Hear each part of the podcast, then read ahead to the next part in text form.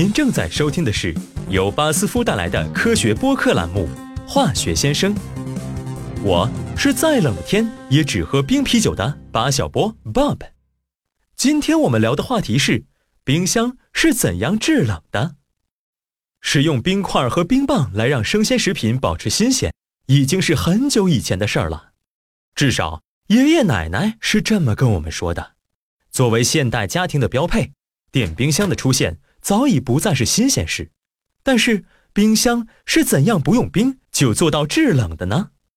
简而言之，冰箱的作用不是制造冷气，而是排出热量。理论上来说，冰箱其实是不能直接制冷的。乍一听，这可能有些奇怪，但冰箱的原理确实是基于一项最简单的自然法则：液体在蒸发时会吸收周围环境的热量，而当蒸汽再次冷凝成液体时，其热量会被重新释放。冰箱的制冷就是利用了这个原理。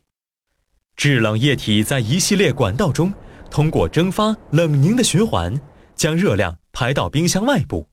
在这个过程中，化学的作用便得到了体现，因为你需要一种能在较低温度下蒸发的液体，从而在室温时就能将冰箱内食物的热量携带出去。例如，液氨在零下三十三度到零下二十七度之间就能蒸发。当液氨在冰箱那曲折蜿蜒的导管中流动时，会很快蒸发并吸收冰箱内的热量，随后。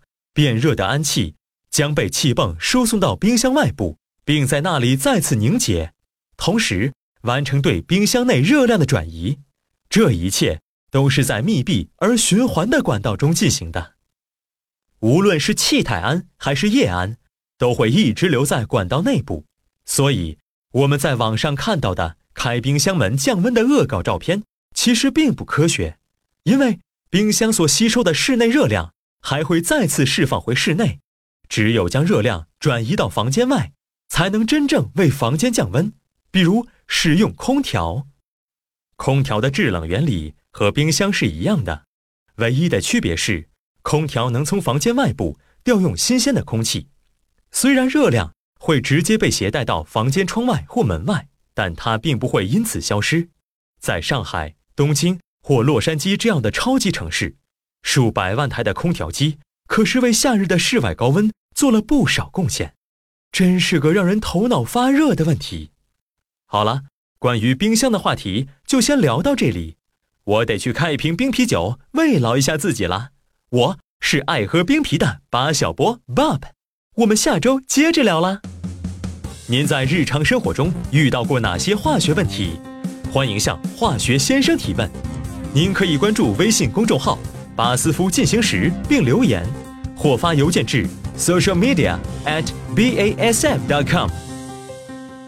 BASF, we create chemistry.